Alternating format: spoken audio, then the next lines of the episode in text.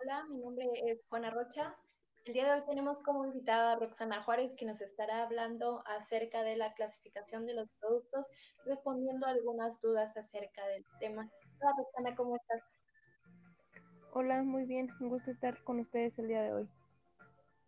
Bueno, para comenzar con el tema, vamos a definir primeramente qué es un producto. Y se entiende como cualquier cosa que se puede ofrecer a un mercado, ya sea para su atención, adquisición o consumo puede satisfacer un deseo o una necesidad.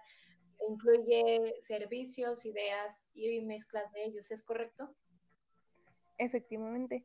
En resumen, un producto es todo aquello que consumimos. A veces no se tiene clara la idea entre un producto u otro, pero realmente estos tienen una clasificación de acuerdo a sus características.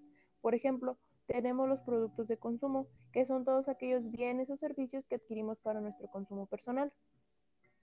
¿Podrías darnos un ejemplo de ellos? Sí, estos incluyen bienes de conveniencia. Dentro de estos podemos decir que son estos productos que el cliente compra con frecuencia de manera inmediata y sin esfuerzo, como por ejemplo un jabón o un refresco. Son cosas que no piensa mucho en cuanto a la decisión de compra y se basa en qué es lo que necesita o para qué lo necesita en el momento. Entonces, ¿en qué se diferencian de los productos de compra? Lo que sucede es que la diferencia entre los productos de conveniencia y los de compra es que estos no puedes adquirirlos con tanta frecuencia y un cliente puede tomarse un poco más de tiempo para tomar una decisión final. Por ejemplo, aquí ya se toman en cuenta factores como calidad y precio. Un ejemplo de este tipo de productos podría ser la ropa ya que no adquieres tal vez con tanta frecuencia este producto y para decidir qué prenda comprar tomas en cuenta cosas como el color, el estilo, la talla o la ocasión para la que lo necesites o bien un perfume, buscas el de mejor olor y de acuerdo a tu gusto o precio. Entiendo.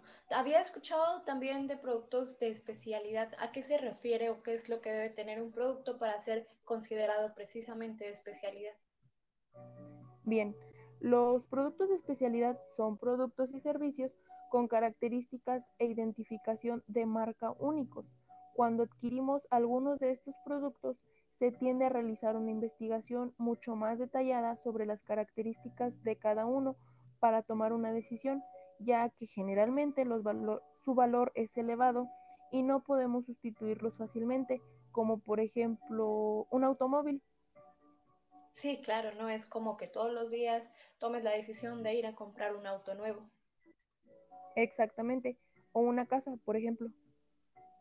Bueno, hasta el momento hemos estado hablando en general de productos que son adquiridos por personas, pero por ejemplo, en las empresas, ¿qué tipo de productos adquieren?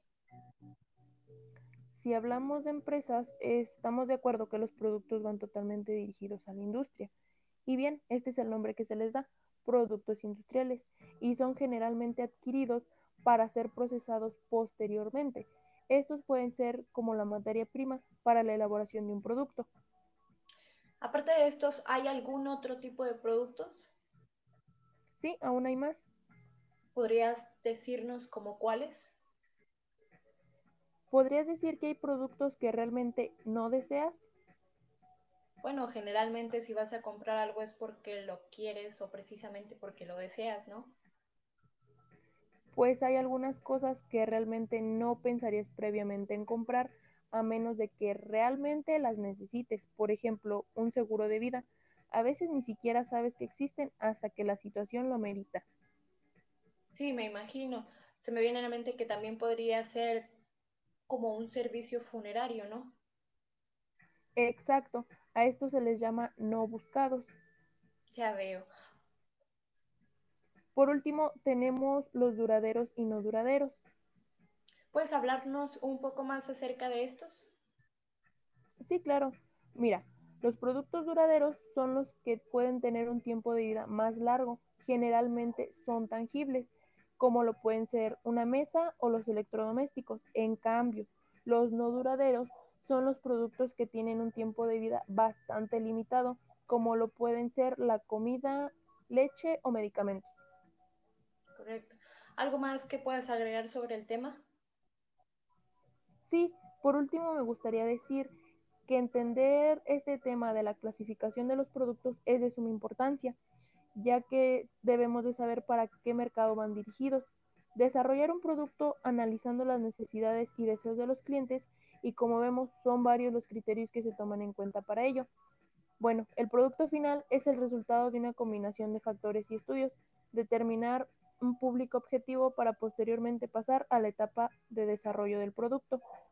Con la información que nos has proporcionado, creo que queda más claro el tema sobre la clasificación de los productos. Para mí ha sido un gusto tenerte el día de hoy con nosotros. Roxana, gracias por acompañarnos. Fue un placer estar aquí y muchísimas gracias por la invitación. Por mi parte sería todo. Mi nombre es Juana Rocha, me despido de ustedes. El trabajo fue elaborado por Roxana Juárez, Valeria Medina y Juana Rocha.